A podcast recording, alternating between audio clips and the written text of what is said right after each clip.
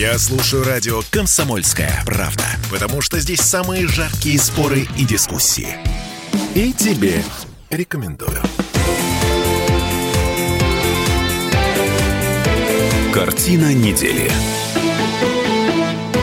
Западная Европа может ввести войска на Украину. Об этом заявил бывший генсек НАТО Андерс Фок Расмуссен в интервью газете «Гардиан». Это может произойти, если через месяц на саммите НАТО в Вильнюсе Украина не получит официальной гарантии безопасности. И заявление это прозвучало, ну, так совпало. На третий день э, после начала украинского наступления. В Кремле неофициально комментируют это следующим образом. Вот западноевропейских войск в целях воспрепятствования СВО приведет к прямому военному столкновению НАТО с Россией. Где бы такое столкновение не происходило, оно чревато самыми серьезными последствиями последствиями для всего мира. Конец цитаты. Всем привет. Я Дмитрий Делинский. В отсутствие Ольги Маркиной мы подводим некоторые информационные итоги уходящей недели вместе с Александром Записоцким, э, ректором Гуманитарного университета профсоюзов. Александр Сергеевич, добрый день. Добрый день. Ну, что, смотрите, за год и три с лишним месяца специальной военной операции мы добились, во-первых, регулярных обстрелов в Белгородской области, а во-вторых, угрозы введения в конфликт регулярных войск стран Польши, Прибалтики и примкнувших к ним. Нормально? Огорчительно? Очень огорчительно, но в введение войск я не верю, потому как по моим наблюдениям, контактам, данным, э, Западная Европа этого боится невероятно.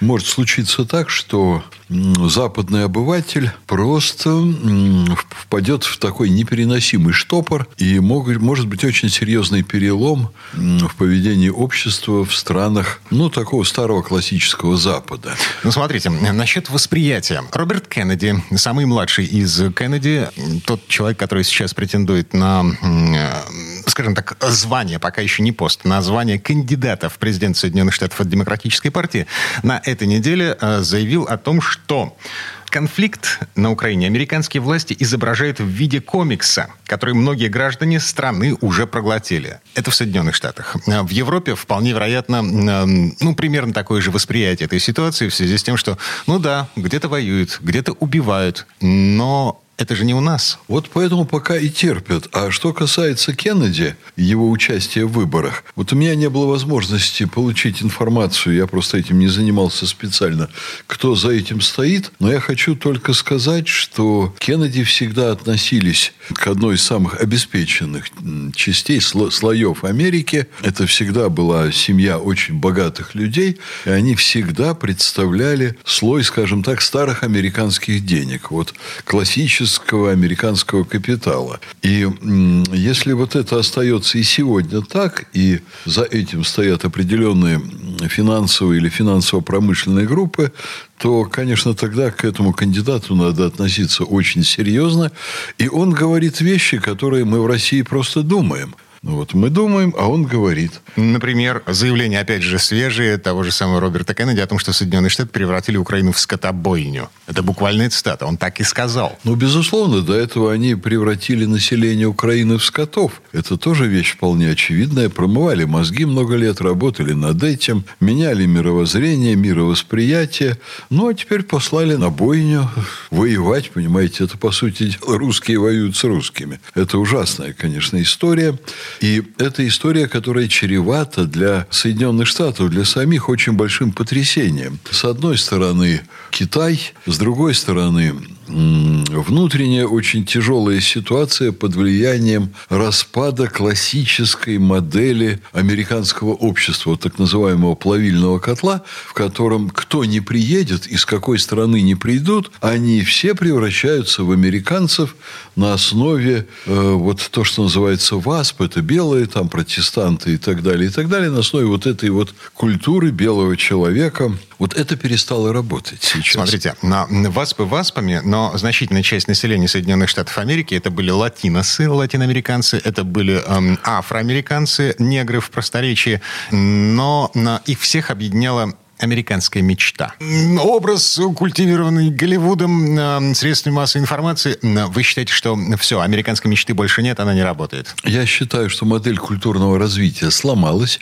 Им удалось благодаря СМИ, э, я имею в виду им, это демократам, которые правят сегодня Америкой, им удалось очень резко поменять основные векторы культурного развития. И то, что они делают, неприемлемо для огромной части населения Соединенных Штатов. Ну, Ну и, конечно, практически для всего остального мира. Это касается гендерной проблематики, это касается, ну, расовых подходов, это касается, ну, очень много чего, того, в чем Америка поменяла, собственно, свою суть. Слушайте, а насчет дурачения населения. Прежде чем мы вернемся к нашей стране, к тому, что происходит у нас здесь, а, маленький штрих. Опять же, на этой неделе стало известно, ну, такая подоплека истории с рекламной кампанией американского пива, которая выбрала своим лицом, своим амбассадором трансгендера. Помните, не будем называть марку этого пива, это самое популярное пиво в Соединенных Штатах Америки, и его продажи и акции, они упали, провалились резко после того, как лицом этого пива стал трансгендер. Человек, ответственный за эту рекламную кампанию, он был уволен, и после этого он открыл рот. Он рассказал, что инвестиционный фонд, большая часть э, этой компании пивоваренной принадлежит этому инвестиционному фонду, пришел с требованием сделать так, чтобы ЛГБТ-повестка превалировала, доминировала, чтобы трансгендер стал лицом, рекламным лицом этой компании. Есть э, две версии на объяснение происходящему. Либо это полный идиотизм, Такое бывает, да. Люди э, чаще всего совершают ошибки просто потому, что это люди, живые люди. И вторая версия – это целенаправленная политика. То есть людям наплевать на прибыль, с высокой колокольни. Главная цель – это продвинуть вот это все. А, действительно, мы уже вот несколько лет в определенном экспертном кругу приходим к согласию том, что на Западе политика начинает превалировать над экономикой и очень сильно. Вот Ленин говорил, что политика – это концентрированное выражение экономики. Это абсолютно точно не про современный Запад. Они хотят доминировать, они хотят доминировать любой ценой, но те идеалы, те идеи идеалы, которые они выдвигают, они не объединяют людей.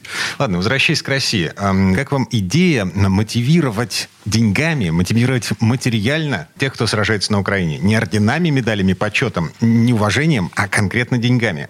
Александр Карелин, борец, олимпийский чемпион, депутат Госдумы, герой России, на этой неделе объявил приз «Курант» от 500 тысяч за подтвержденный захват или уничтожение вражеского БМП иностранного производства до 10 миллионов за за зенитно-ракетный комплекс «Патриот». Сибирский бизнес выделяет деньги, чтобы мотивировать бойцов регулярной российской армии. Мне одному кажется это странным. Или э, это нормально? А, я вам скажу, что что-то у меня внутри, при всей логичности вот этого решения, вроде бы в наше время, где слишком многое покупается и продается, предложить деньги за разгром врага – это идея замечательная и великолепная, если эти деньги находятся. Но вот что-то во мне, знаете, протестует против этого. Есть какой-то не очень хороший привкус. Родина не продается.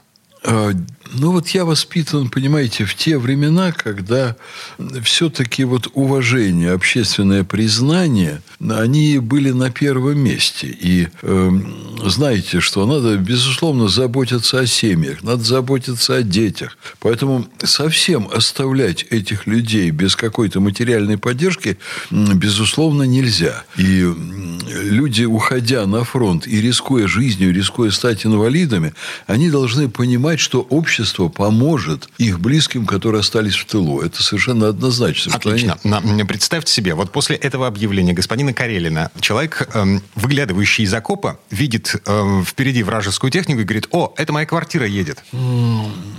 Меня что-то в этом смущает. Я вот, знаете, не могу сейчас все это объяснить детально, но вот у нас выступала Елена Дропека на Лихачевских чтениях. Депутат Госдумы, да. Да. Любимая многими актриса и в определенный промежуток времени своей биографии декан нашего факультета культуры, мы ее любим. Она человек, понимаете, с очень такой здоровой внутренней сущностью и сильным нравственным стержнем. И она говорит, а вот что такое русские? Вот Илья Муромец никогда не махал дубинкой за деньги. Понимаете, нет такого в нашей культуре. Илья О. Муромец всегда выступал за справедливость, за народ, за свою родину. И во, во имя вот этих нравственных идеалов он совершал подвиги. Александр Сергеевич, рядом с Ильей Муромцем был еще Алеша Попович. Вот не тот лубочный Алеша Попович, которого дают нашим детям в детском саду и школе, а реальный былинный Алеша Попович. И там трэш и угар садомия. Ну, При мы, этом мы русский говорим, богатырь Алеша Попович. Мы говорим про Муромца. И вот Илья Муромец – это воплощение русского характера и русского духа. Поэтому случись что с настоящими героями, общество должно, конечно, очень решительно помогать и им самим, в том числе и материально, и их семьям. Но выставлять прайсы, например, а давайте там за убитого украинца, да, за голову, за скальп. А, вот до, это... до 10 миллионов за захваченного или убитого командира национального батальона. Официальный прайс от Александра Карелина. Вот меня это как-то смущает. Вот. Меня это смущает. Есть вещи, которые они не должны подлежать вот такой вульгарной калькуляции. Не должно быть. А там за спасенного товарища, да, вот, за женщину, которую там ты не изнасиловал, войдя на вражескую территорию, вот ты так проявил благородство, давайте мы это все в деньгах закатаем. Вот. Мне это не симпатично. Вот что-то есть такое, что меня настораживает, более того, я сказал бы, претит. Вот поэтому тут э, вот не надо две грани переходить, как в одну сторону, так и в другую. В одну сторону это сказать, давайте мы будем людей там с голым задом выставлять, без теплой одежды, без нормальной обуви, без хорошей экипировки. Это возмутительнейшее безобразие. То, что у нас, между прочим, до сих пор происходит. Когда люди сами себе должны покупать каски, бронежилеты. Их надо обеспечить всем необходимым, подчеркиваю, их и их семьи. А вот э, прайсы за голову убитого, мне это не нравится. Александр Записовский, ректор Гуманитарного университета профсоюзов. Мы вернемся буквально через пару минут.